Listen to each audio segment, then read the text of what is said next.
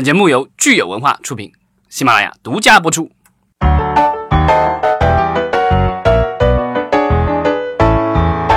欢迎大家收听新一期的《影视观察》，我是老张。我是大米，嗯，今天我们又来了一位新嘉宾。最近嘉宾特别多，对呀、因为到年底了嘛，说明我和老张已经快没得聊了，只好找新人来。在年底前应该要把能够用上的人情都用上，对吧？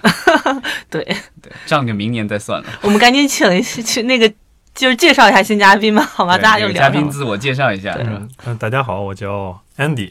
呃，安迪老师是一位多年的这个动漫从业者，对吧？对嗯对对，曾经还在这个日本这个研习过动画，是吧？对，曾经在日本待了四年。天堂，然后现在在北京也是一个动画导演，对吧？对，现在从事一些导一些导演导演的工作吧。嗯，对对，咱们今天其实要聊的，其实也就是聊一聊我们的这些国漫，然后尤其是这个动漫的一些番剧。呃，我们分两期聊啊，上边上期的话，我们是要聊一聊这个行这个行业，嗯然后下一期的话，我们会针对一些具有代表性的内容再做一些点评。嗯，老张明显今天比较紧张，因为今天这个话题他不熟。那我终于聊到一个我特别喜欢的话题，然后请来了嗯、呃一位动漫圈的那个朋友，就是跟你属。于同一次元的是吧？啊，对，跟我是一个次元的，嗯，对我我跨的次元特别多，我们也可以聊一些年轻的话题嘛。我记得很早我们聊过漫画，然后这次我们聊动画，然后国产动画，所以我们可以先从行业聊聊，因为最近好像都说资本寒冬，行业寒冬，反正真人影视这块儿，我们这边就很多的人在叫苦不迭嘛，说市场不好。我不知道就是在动画这个行业，现在整体的市场和行业情况，呃，作为一个从业者的直观感受，可以先大概说说不？嗯，现在动画行业的情况确实是不太好啊，因为这个从投资方开始就开始紧资本紧缩了。嗯、包括腾讯、爱奇艺很多这个大的平台，尤尤其我们叫大腿，我们叫呃金主爸爸，都会在这个这方面的投资会有所紧缩。像那个腾讯前一段时间也整整改，内部也整改，漫画和动画。呃，整个的部门都有所变化，所以说这个对整个这个行业，尤其尤其是这个，就像像我们这种底层工作者，或者是一线工作者，一线一线工作者一线工作者，像我们这种一线工作者会这个感受会比较明显，呃，会比较明显一点，因为这个很多像公司啊，他会就是经理项目吃紧，或者是就是做不下去了，嗯。甚至是倒闭啊、嗯。这种的，然后其中的就是工作人员很多都会离职啊，都会转呃跳槽换到新的公司，然后这这些都是这个这段时间就是叫什么嗯。资本寒冬的一个影响吧，嗯嗯，就是人员变动比较频繁。对对对，这是这是一个，就是说从我们这个呃底底层不是一线工作者的一个表象，呃，来来感受到，但实际上就是说，在他们这个就是资本资本圈里边，可能他们的感受会更加明显，他们可能嗯。他们的跟我们的感受可能会不太一样。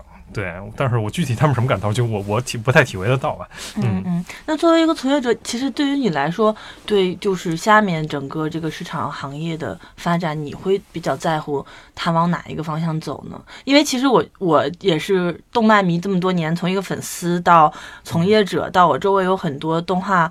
呃，公司的朋友，其实我感受到他们这么多年是有一种大起大落的人生，就是好像是特别早年的时候，其实有一段时间国漫还是挺兴旺的，然后中间会有一段突然大家都说做漫画用爱发电就赚不到什么钱，甚至我认识一些就是学动漫的小伙伴毕了业都做不了这行就转行了，甚至去做销售的也有，然后或者进广告公司，包括早期的好像水晶石吧，我记得是。嗯有一段时间他们是做特效的，但是不是真正的初是全国最大的对漫画或者是转行做游戏，然后但是他们做动画的初心还是有的。直到前几年吧，可能是我觉得在我的直观感受里面，有一次我陪一个朋友去追光动画，嗯就是做一个就是。活动吧，然后他很兴奋的跟我说：“我是国内终于有付得起漫画民工们一个合理行业就是薪酬的一家公司了。然后包括那一年又出现了像米粒啊，然后包括妖气的被收购啊，等等等等。之后好像未来之后的大概有两三年吧，到去年怎么的，包括中间有大圣归来什么的，呃，大鱼海棠，好一下子整个行业里我认识的一些公司，嗯、老牌的也有，新兴的也有，就感觉欣欣向荣。然后整个的这个大家到处都在找画师、找画手，然后工资薪酬一路飙升，是吧？就是但是。今年突然是不是又出现了一种断崖式的状态？你们的感受，你觉得这个是一个好事还是坏事？呃，是这样，就是说，中中国动画吧，就是确实是这个比较跌宕起伏啊，嗯就是从这个一路走过来。其实，在那个不说这个上古上古时期，像这个上上美啊、长美啊，那个嗯那个那个年代时期，咱咱就不聊了。就是说，从九十年代开始，其实九十年代是一个非常非常好的那个嗯动画人的一个黄金年代，那个时候都是拿拿拿行李箱往家里拉钱，然后哇，还有个这个时候，对呀、干干一个项目下来，就是在杭州可以买套别墅了，都。嗯嗯，然后呢，就是说到了这个后来，后来就是九十年代之后，就是呃，因为中国这个整体的这个这个人人力成本上升了嘛，这很多像美国他们那边外包都不往中国发了，所以说中国也开始就是走向这个呃自主原创的一个道路。嗯当然那个时候呢，大家也不都不懂动画，也不都不会不会做，不知道怎么创作，没有没有嗯这个、这个这个路子，大家根本就不知道。所以说就是说那个时候大家也都是摸着石头过河，嗯，然后也赚不到什么钱。但是就是说，其实还是有一个情怀，因为对，不就是说我们做不到，不是说我们做不到，嗯就是说因为这个是因为我们我们太年轻，对吧？不是说因为这个就是我们要火候未到。对我们火候未到，嗯不是说这个中国环境不行。然后慢慢的呢，就是说到了这个可能到了零八年的时候，就是国家就开始扶持这个项目，扶持这个行业了。呃，大概有有两个比较重要的政策，一个政策是限限限制国外动画的引进嗯啊、那个时候这个可能经有过来过来人，大大家都嗯比较了解。那时候突然就是全电对，视里边就看不到日本动漫全部都没了。之前我们小时候，我们有《圣斗士星矢》，啊，我太多了，们有美少女战士，对我们有什么这很多很多很多。对犬夜嗯叉什么的，犬夜叉，对对，那个时候还有变形金刚什么嗯那那些东西。但是就是说，零八年的时候，基本上名名侦探柯南、火影忍者那时候都都都都已经消失了，嗯，连配音版的都没了啊配，音版都没了。然后都靠盗版了，是吧？对，都靠盗版，都是都是就是那网盗版火了，对，就是字幕组火了那时候，对对吧？嗯。然后呢，那个那个时候还有另外一个重要政策，就是这个给国家给补贴。然后就是说，好像嗯每做一分钟呃一分钟按分钟一分钟给多少多少钱，尤其是三 D 动画，尤其三维动画。嗯但是呢，就是国家它不管你做成什么样，那你只要做了，我就给钱嗯啊。就是说我做的好也好，我做的烂也好，嗯啊，国家都给钱。那时候就是有，我记得有部很很很很牛逼的片子叫《雷锋侠 》。这个然后那雷锋侠在我们 看来，他就是直接把雷奥特往上丢，嗯，就是直接连连渲染都不渲，我直接那个雷奥特付给兰博特，然后就，那时候我记得。还出了好多 Flash 动对对画是吧？就特别扯，所以那 Flash 它不给扶持，因为只有三、哦三维才给扶持哦。然后呢，就是说当时就造成了一个什么现象，就是我去大连啊，还还有还还给那地，啊，就还给产业园儿，给产业园，对产业园还给房子。对，对。然后呢，就是那时候造成一个一个两个两大现象，第一现象是大炼钢铁，嗯，我就是疯狂的追求产产能对，追求产量，然后产出来的东西我不管它是什么，就是等于说我，呃，中国你想想那时候这个嗯。大概出产了嗯。一千一百万分钟的动画，然后那个时候全世界加起来可能也就七百多万，我的分钟天，所以咱们超过了全世界我。们已经超英赶美，对我们已经超我们在分钟数上超英赶美分钟数上超英赶美，不是超英赶美，是超过了全球总呃，量。超过了全球总量，我们就是全世界第一动画大国。那个时候，嗯，但是呢，就是说它中间做出来很多都是，就相当于我们大炼钢铁，就是炼出了很多废钢，就是它、嗯，它这个也是，就是我们大跃进做了很多它根本就不是为了给你看的，对他只是为了拿国家的拿拿国家的补贴。第二个就是说，就是那个时候有一个重要的，大家了解清朝历史的，可能都都知道一个一个一个词儿叫圈地运动啊。啊，对，嗯，就是跑马圈地。那个时候是我马能跑多远，我这个地就能圈多远。那个时候也一样，哎，就是说吸引的都是什么人呢？你看恒大、嗯，万豪嗯这种这种公房地产公司过来房地产公司过来做动画，对。所以说，这个他们当然不是为了做动画而做动画，他们就是为了要拿地要地要房子去。你看万万万豪的产业园、恒大的产业园，他们拿到地，他们盖了产业园，然后之后咵，他们自己嗯。挣了很多钱。嗯。但是其实动画跟动画没有什么关系。嗯。嗯，然后这是那个时时代的事儿，然后后来这个国家国家看到，哎，这这样不行不对啊，就是我我本来想帮你们，结果你们 然后忽悠我的钱忽悠我的钱，对，但是其实这事儿跟做动画人没有关系，我们我们很很无辜，很清白，这都是不知道是谁在里面在 在搞鬼，然后之后，嗯、然后国家就不给你们扶持了，你们自嗯。自己发展去，完了之后之后完了，动画就就断崖式下滑，嗯。嗯，然后，然后呢，就到这个过了前一段时间就是开始这个又复呃前几年吧，但是零一一年啊一一一年一二年开始又复苏了，为什么呢？就这个时候就是感觉这个。动漫成为了一个风口，嗯，哎，我也我也不知道为什么，这个可能你们了解行业的人可能会清楚一点。我觉得应该是年轻的受众成长起来了吧？嗯，也有可能。对，因为我觉得是这个应该是一个怎么说，一个代一代一代的这个发展吧。嗯，对对对。而且他们看到了，其实，在不管是国内还是呃，主要是国外，应该不管是美国还是日本，在这个产业链上，它的可延展性比真人要强很多。一旦做好之后。强很多嘛，对对。当然，它的故事的，就是市场培养的年限啊，包括对内容的品 IP，那其实我觉得真正 IP 的概念是从动漫圈出来的，不是从真人影视圈出来的。包括漫威在内，包括迪士尼，包括日本的少年 Jump，对。然后他会觉得发现哦，这个东西有故事讲，而且资本他们喜欢讲一个很长很长的故事。他会说，他们虽然急着在短时期内回收，但是我觉得现在目前来说。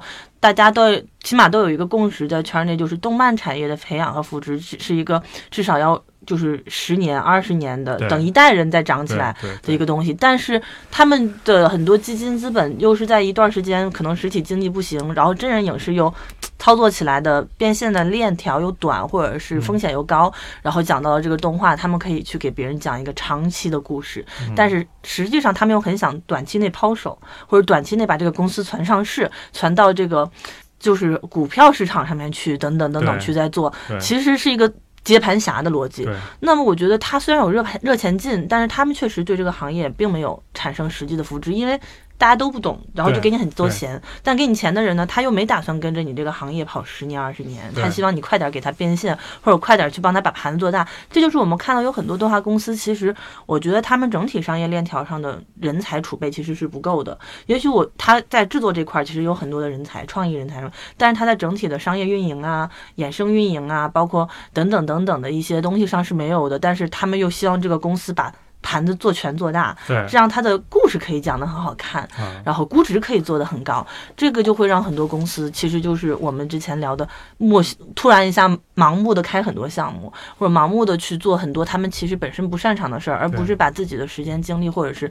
很很少的一部分，比如说天使投资的，或者是前期的投资放到很精专的一个项目上。对，其实有的时候其实投资人挺坏的，因为我知道有些朋友他其实没有想过这个事情，好多是投资人教他怎么说的。对，就是我告诉你这个事儿你怎么说，然后包装完了我们。基金就能过会了。对，他这个中间的不管是，然后还有手续，然后再他再收对对，基金经理啊，还是他为了服务于他的 KPI，就是基金本身的这些人，他是一个他们基金的 KPI，他一定要投得出去嘛。他看了一圈之后，发现哇，没有好的标的，那怎么办呢？那我这两年也得吃饭呀，我一年背着投出多少钱的这个 KPI，他就开始把一些。不是那么成熟的项目，包装的很金玉其外。我不能说它败絮其中吧，但是我觉得有点拔苗助长的情况在里面。确实是有这种。这个等于是资本在推动的，强行推动内容的这个前进，是吧？对。所以，所以我就是我，我不不太了解他们过会，就是这种这种那个，尤其像他们 F F A。走这种流程啊，就是它是怎么才能过会？但是实际上，我我理解啊，就是说现在就是倾向于卖概念，而不是对卖我的真真正的这个实力。对，就是说，包括我们之前看的小黄车，啊，这个摩摩拜这种的，当然摩拜它它还是现在还可以，像小黄车、小蓝车，它都经历过高潮，也经历过低谷。就是说，它它卖的是一个概念，这个概念能成功，然后它就成为一个风口。然后动画动画现在也是这样，就是说我就是之前像。啊，某个公司说我们这个产能很高，我们就是，而且我们的成本很低，我们一分钟只需要啊一万六，或者是。八千到一万六，嗯嗯，呃，但是呢，就是实际上再这么看是不可能的。就是说，你即使有即时渲染，你只需只需有这种啊啊引擎，但是呢，实际上就是说你能做到的事儿，它就是一千呃一万六和八万块钱的东西还是不一样。就是为什么人家人家一定要花万万，你却只能花，你是只需要花一万六呢？就是但是他但是他这个卖概念卖出去了，他能他能融到资，嗯嗯，但是其他的人就不一样，人家踏踏实实做。做东西的人，他就他就融不到资，这就没有没有办法。嗯啊，这个这个就是说，这是一个资本，就是现在现在就是说，等于说动画，我是在服务服务资本，不是在服务观众。对对，就其实是变相跟之前说的产业逻原逻辑是一样的。对，他换了一个人，反正对对，说来说去都没有服务观众。但是有一波人，我是觉得他其实是真的想服务观众的人，但是又是因为，因为我们都知道做动画的其实的钱其实是挺贵的，而且是实打实的一分钱一分货。嗯，有不像真人，有的时候可能。比如可以以小博大，动画好像比较难。嗯那么他们有我知道有些公司甚至会签对赌协议，当然这个会有一些激进，但是他们也愿意说，哇，这么好的一个机会，可能下一次不知道什么时候我就赌一把。而且我知道有一些动画公司里边，可能他们只跟了一部项目的，类似于嗯导演或者执行制片，或者是特效总监，或者是一个组里好几个特效总监，做完那一个项目，那个项目还不错的之后，突然这个组就散了，每一个人都出去自己成立自己的公司，拿到了一笔钱。嗯对对对这个这个确实是行业不稳定的一个因素吧。就是说，就是我们从业者的挣的钱是从哪儿来？嗯，关键是这么一个问题。呃，就是说我们是靠资本爸爸来养活，我们就不是靠真正的观众去。对，我们就是必须得去服务资本爸爸。嗯他说对就对，他说错就错，他说好就好，他说不好就不好。对对，这个这个我们是没有办法控制，但是实际上肯肯定我们有我们自己想做的东西。我对们，然后他们就会就会问你啊，你这东西能火吗？因为你能不懂。款吗？对，你能卖钱吗？我嗯，靠，这个事儿我是不好说。这个问题不应该问，可能有一些动画的创作者，因为他们本身擅长的是创作，而不是商业，不是营销，也不是卖，它不是销售。那么一个公司里是不是这个环节在许多动画公司是缺失的？它倒逼着很多导演变成了销售。对，实际上就是说，这个应该是一个市场评估的一个行为吧。嗯就是说，呃，我们这个东西能不能成为爆款这件事儿，就比如说我出了一个《一人之下》，嗯我成爆款了，或者我出一个《全职高手》成爆款，那就是说，那我们就要就要做这种，我们就要做网游戏、网游内容吗？嗯，嗯然后之后我出了一个那个《画江湖》成爆款，那我们就一定一定是这个大家都因为大家都喜欢看这个呃武侠吗？嗯嗯嗯，不，是，其实不是这样的。嗯其实那是因为他们做得好，嗯，对吧？嗯你要做，我比如说我想做一个恋爱剧，我做得好，我一样能够卖钱。嗯它并不是说市场上没有，是因为它不卖钱才没有，是因为没人做。嗯这是一个，就是它就成形成了一个一个悖论，你知道吗？就是说武侠画江湖赚钱了，然后之后所有投资人哗哗哗全投武侠，我看你是武侠片我就投你，你不是武侠片我不投你。啊嗯，所以我觉得其实主要的原因是因为很多投资人他是真的是门外汉，所以他看的东西的深度和就是切身感受更加的。特别特别的表层，不是更加是非常表层。嗯。我觉得这个寒冬可以算是一个好事，嗯。它有机遇也有风险，风险可能是一下子大家又一下子回到解放前哈，嗯当然不至于那么差，但是肯定就是突然的好好日子就到头了，会要嗯。在过冬的这种状态下再再去坚守。但是我觉得它可能会淘汰掉一部分，嗯其实并不是真的扎根儿就是想做动画的人或者热爱这个行业的人，不管是从业者还是投资人嗯，那留下的一定是说还是愿意。陪着这个行业熬过去的人，对，但是这波人里边，他确实还是有一些我知道的一些朋友，他他想帮助动画人，但是他不知道如何去理解这个行业。那是不是你可以带给大家讲讲？觉得你作为一个实际的这个行业里的从业者，你认为要真的做出一个能够从市场赚钱，而不是忽悠金主爸爸逻辑的产品，你希望就是你觉得一个什么样的公司或者一个什么样的未来的市场的一个行业的发展状况是你期待的？动画行业就是说，现在有些人可能会去做游戏，有些人嗯可能就是，尤其像资本，他可能会把这个这个风口转嗯向嗯其他的方面。啊。我觉得这个一方面来说，嗯确实是就是回会会回到一个比较可能生生存状态比较严峻的一个时期。然后同时呢，我觉得并不全是坏事，我们两面看这件事，嗯。就是他可能会淘汰一些，确实会淘汰一些，就是不是真心就是想做这东西的人，不嗯。不是真心想付出的人，呃，就想就想捞一笔钱，或者说就想混个什么这个资质或者经验什么，嗯这这种东西，我觉得各种每个人都都有每个人想法，嗯但真正留下的肯定是热爱这个行业的人。嗯我觉得这这倒也是好事儿，尤其是现在就是动画动画公司越来越多，然后其嗯实喜欢、喜欢这行业的人也很多，嗯就是像很多这是动画公司，就是嗯，我们最近看到的一些啊、我之前接触过的几家吧，像做那个大护法的嗯嗯嗯啊好船，嗯嗯，然后之后包括现在像五六七呃这种像这样的作品，就是说我们虽然看看的作品，并不是并不是说他作品一定要达到多么嗯。极高极高的水平，嗯然后一定这个作品就一定会很火、很大卖，或者是很赚钱。嗯。我们不不说这个，但是至少他的作品能让能让我能让我让我看完之后就能感受到，就是他们是很很热爱很这个热爱这个行业，很喜欢这个东西，就是他们做的东西很有爱，嗯，就是这么嗯。说就就据我观察，现在市面上国内的动画公司，呃，大体就三类起来的嘛。嗯。一类是外包公司转做原创动画，嗯。这类里边其实偏向于欧美系的比较多，很多都是原来接欧美的活儿，嗯所以他们做三维的、做就是 CG 比较强，他们做动画电影的公司，他们大多数的转型都是去做动画电影。嗯。你像原来的那个赵瑞那边的袁立，嗯是吧？米粒，嗯。然后追光其实他也是挖了很多这个方面公司的人，重新组了一个团队，嗯。然后他们是在动走动画电影这条路线的。嗯。那可能更偏向于三次元的受众，是电影市场的受众。还有一波其实是一些平台型公司嘛，嗯有漫画平台起来的、网文平台起来的，他们其实走的大多数是番剧类型的东西，更偏向于日漫受众更多一些哈。还有一波可能是以导演、画师，就是美术画师为核心的自己的一个纯原创团队，就像画江湖、嗯。若森他们那种，嗯。他我记得他们是北影的老师吧，对对，然后他们自己一下子出来一部很好的作品，可以把它 IP 化，然后在公司一点儿一点儿做大，就以核心人人才为核心来做。它既不是平台，也不是技术团队。那就您接触的这三类团队中，您现在觉得他们各自现在的生存状态有什么不同吗？呃，首先啊，就是说动画这个东西，咱们就谈谈到一个动画嗯这个行业的问题，嗯唯一的一个核心内容就是变现。嗯就是说，我们一直在讨论这个行业行还是不行，嗯还是这个公司牛逼还是不牛逼。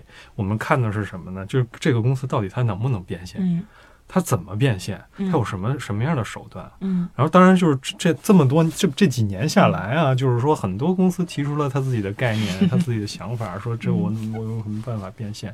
但是实际上啊，就是他们都基本几乎都失败了。嗯。就是说，动画行业，他想他想吃东，他想吃东西，嗯。他想吃饭，他的变现渠道目前来看啊，嗯。除了资本爸爸来嗯资助之外，唯一的变现直接的变现渠道就是大电影。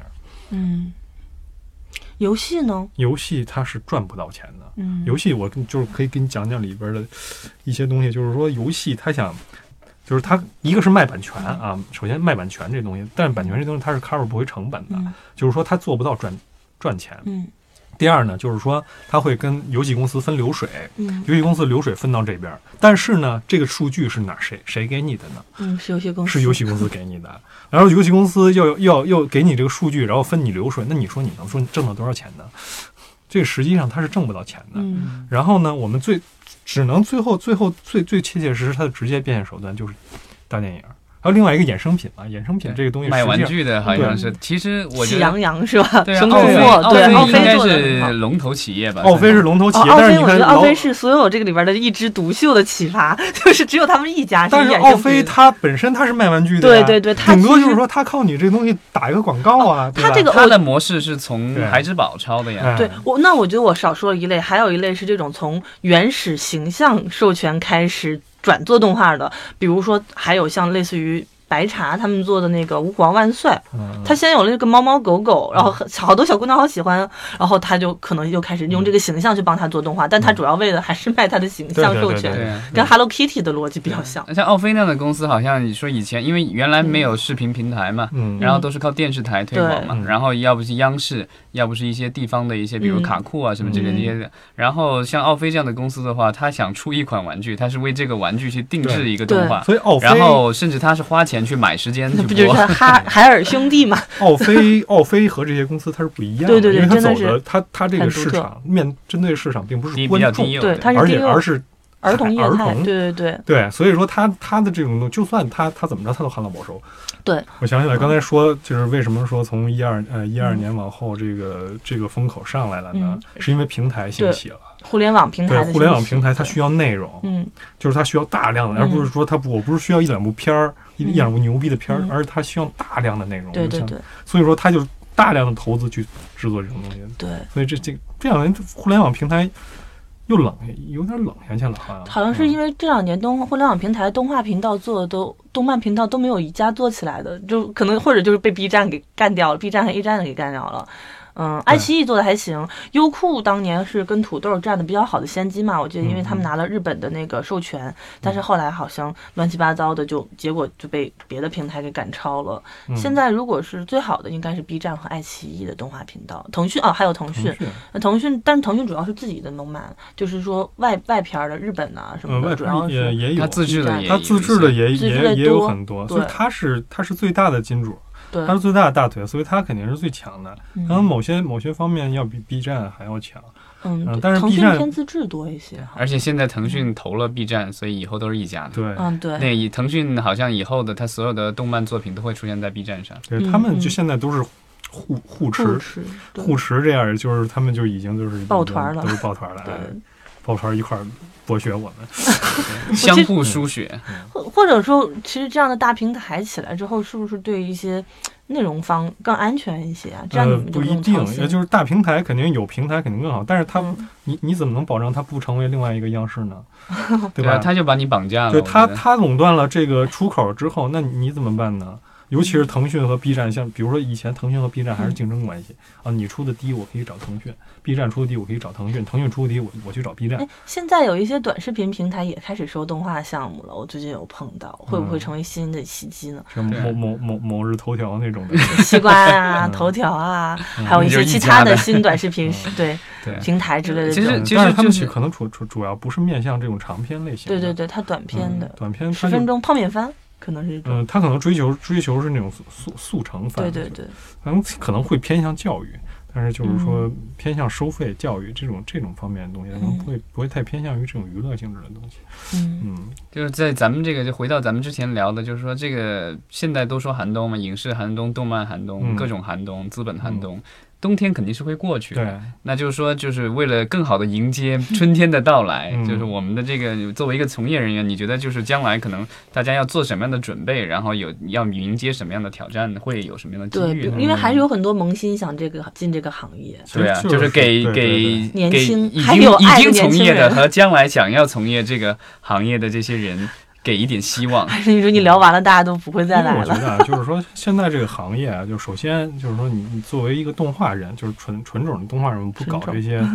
呃，不说这些投资方啊，或者是那是杂交的，对，呃，不说不不说这样类型，就是说你嗯作为一个纯种的这个动画制作人员来说的话，啊、在目前在这行里，虽然就是说你挣不了什么大钱，你发不了财，嗯但是其实其实也饿不死。嗯，哼，就是说我到现在还是活得挺健康的，对不对？嗯，实际上确实是确实是这样，就是说你做做这个东西吧，就是说确实是因为对他有爱，爱才会来做的，所以说其实挣多少钱，考虑那么多的话，就是没有没有什么意义。嗯就是说，还是就是说，想要把自己想想，就是想清楚自己想做什么，然后想清楚自己到底喜欢的是一个什么样的作品。嗯嗯就是说，把这个嗯着眼点还是关注到这个创作本身这件事儿上来。嗯嗯嗯啊，所以说这个就是说对对于这个行业自己的一个嗯自身发展啊，或者是呃对于这个自己的心理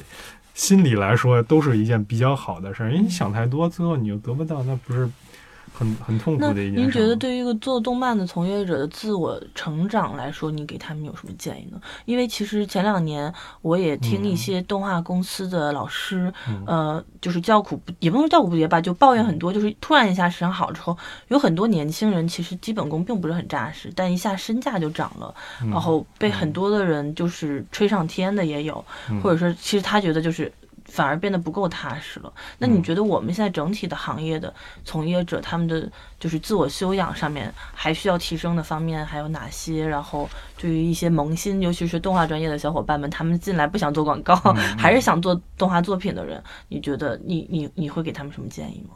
技能上的东西呗。嗯技能上，我觉得就是多练，没有没有什么捷径可能。嗯这个事儿。就是你是画师，多看多练，嗯然后多模仿，多临摹，多学，嗯这种我觉得没有没有什么任何的这个嗯，捷径可走。嗯就技能上，我就是提这种技能上的建议是你是觉得现在你就动画人才里边，你觉得哪个环节啊最最缺失人才？哪个环节都缺人 就是你要来要来要要来公司的话，哪个环节都都都需要人。但我觉得真的真的是我我的直观感受啊嗯，我我作为一个这个非动漫行业的从业人啊，对吧？嗯？我我的直观感受是，我觉得国内的话。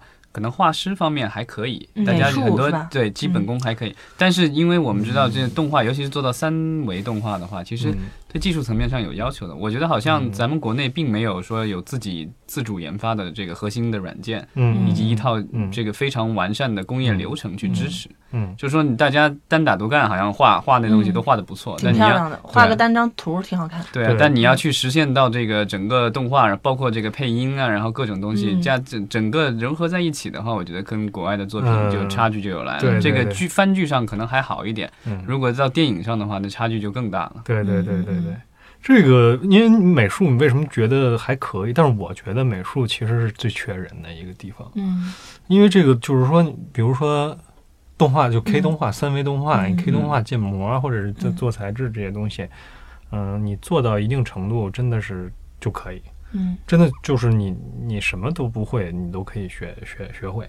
这是嗯。这是任何人都可以学会的东西，但是美术不是，嗯。美术真的是要有一点天赋吧，尤其是，嗯，因为比如说我我们现在也在合作公司做动画嘛，嗯然后因为我们是故事团队，我们是嗯编剧，嗯然后他我我们在这个一直发现就是发现就是比如说一些场景设定和角色设定里面，嗯多多少少都有很多奇怪的模仿的影子，但是他自己本身的原创力的那种灵气嗯就非常的缺失。这个我们确实磨了很久，嗯，就是在盖设和角色设定这块儿。就说哎，这个画完像那个，那个画像那个，它都像是在一些就是大战图上，然后找很多嗯角色的各种元素拼凑成了一个新的角色的感觉。嗯。嗯对，然后我们说需要一个你原创的感的东西特别强的但是一个东西。我想说的就是，模仿和拼凑这是两嗯两码事儿。明白，就是说，模仿大家都是从模仿开始，模仿不是坏事，我觉得模仿嗯是好事儿。就是你看到好的片子，你特别喜欢这角色，嗯你画一个角色，你模仿的，我觉得这这不是什么坏事，这是很理所当然、非常正常的一件事情。但是就是比如说，我我想设计一个角色，嗯但是我想不出来，然后我就把七八七八个角色嗯啪啪拼在一起，这是另外一回事儿。嗯这这属于抄袭，对吧？它主要是出区别在什么方面呢？区别在你是怎么你的你的你的大脑在干嘛？嗯你去啪啪拼凑，你的大脑是活动了吗？嗯你的大脑没有活动，嗯，你只是看到别人好，你把它拿过来而已。嗯但是呢，模仿是不一样，模仿你是自己很想了这个东西，我想要一个什么样的东西，然后呢，哎，我觉得这个角色和我的我想的特别像，嗯然后呢，我画的时候自然而然就带有带有这种风格、嗯这种这种感觉在里边儿，这是很正常的事情，我觉得这是很正常的。因为我记得就是这个等于是受到了之前作品的一些影响，对，受到影响但，是据我观察，这两年其实中国国漫里边嗯真正能够起来被观众所认同或者愿意去传播的，它都可以，它都会带一部一点点极强的就独特的美审美风格它不会让大家就，因为嗯其实我们会发现有很多东西在做，嗯但是大家都会说，哦，这个像宫崎骏，嗯那个像迪士尼，对这个像美国，那个像日本。为什么大护法虽然它整体票房一般，但它它口碑会特别好？对对，对他的故事其实也并不是特别强，但是它的个人风格很强，所以它有很多的年轻粉。而且我发现动画其实它的受众粘性其实是蛮高的，对就是那肯定的它还蛮适合走小众粉丝经济，起码在短时间内国国漫是这样子的。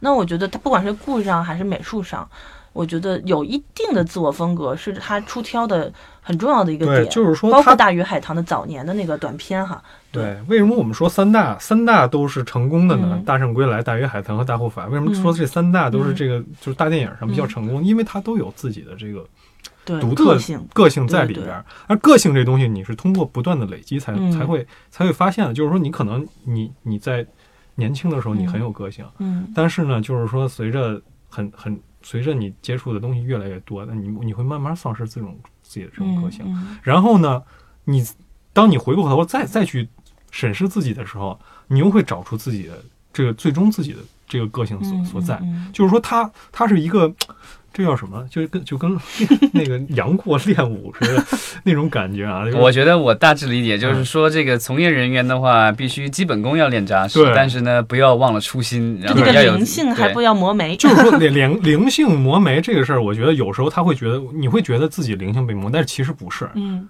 只是你接触的东西更多了，嗯。你自己变得更丰富了。嗯，你你从老子天下第一，我我他妈巨牛逼，到到我操那人太牛逼了，到这这是一个成长，嗯对，不是说我我变弱了，嗯。而是说你成长了，你能嗯。看到别人的牛逼之处了，嗯。然后等到这个时候再翻回来，嗯。你可能再再继续成长的话，你会觉得哦那人好牛逼，但是我挺我也挺牛逼的，嗯，对，我觉得这是确实是这么一个过程。对，程。到了这么一个过程，就是说，实际上啊，就是说，年轻人他从成长可能会从嗯自己只善于画一个风格的东西，嗯。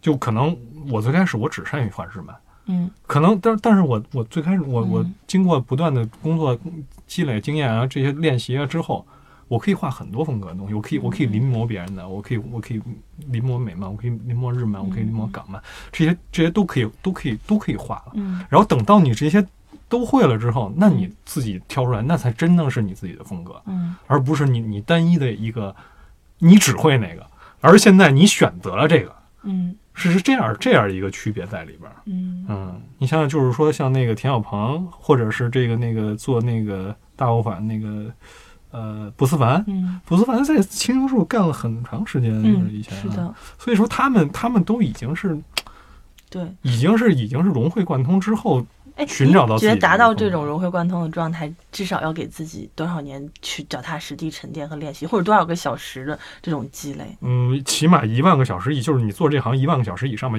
不是有一个那个、嗯对，一万小时理论，一万小时理论嘛？我觉得我觉得就是说不一定非得达到一万小时啊，就是说不能急对，不能急，不能急，对。不不用说我今天做不好，我是不是就傻逼？那其实不是，就是你每天都在成长。嗯所以我觉得，其实现在行业的这样的一个状态，可以也让大家都能冷静和沉淀下来。但沉淀的时候不要消极吧，还是要磨练自己的功底。然后机会总是留给有准备的人，没准嗯下一次春天来的时候，那是这种有基础的人才能出来。嗯，对，好，反正我最后有一句话，就是我之之前跟一个就是国内一个比较早做漫画的一位老师吧，嗯具体是谁我不说，他现在还在做动漫这块儿，他说就是不要跟着风口跑，做你最喜欢的事儿，因为你永远不知道风口会刮到哪儿。如果你想做那样的事情，那你是巴菲特。对对，但是你做不到的话，其实你永远就去扎根你最喜欢的，或者你觉得你最擅长那个地方，还会有一天再吹回来的时候，嗯你就有机会了。对。对，然后也希望有更多的其他环节的从业者能够愿意加入这个行业，能够帮助一些年轻的或者是喜欢这个行业的创作者们一起让他健康的成长吧对。我们的那个中国的动漫的这个行业还是欣欣向荣，非欣欣充满向荣整体来说，我觉得这行确实是确实是苦对，但是也确实有意思。我我们来想一下，我们现在才嗯多少年呀？日本动画经历了六十年，从手冢治虫开始才开始真正成人化和商业化。漫威经历了？多少年？就是这个，我我觉得我们才刚开始，真是一个孩子的阶段，就不要太着急，也不要太悲观，就是稍微卡了个跟头而已。没有必要急。对对对好的，行好，那好行，，那。我们们下期再聊再聊嗯这个一些聊单独的故事吧，这个聊单独项目，那一期可能会更那个激烈有一趣一些吧。激烈，我觉得是更激烈一些。可能会更嗨一点。好，谢谢大家。好嗯我不是一粒沙子，也不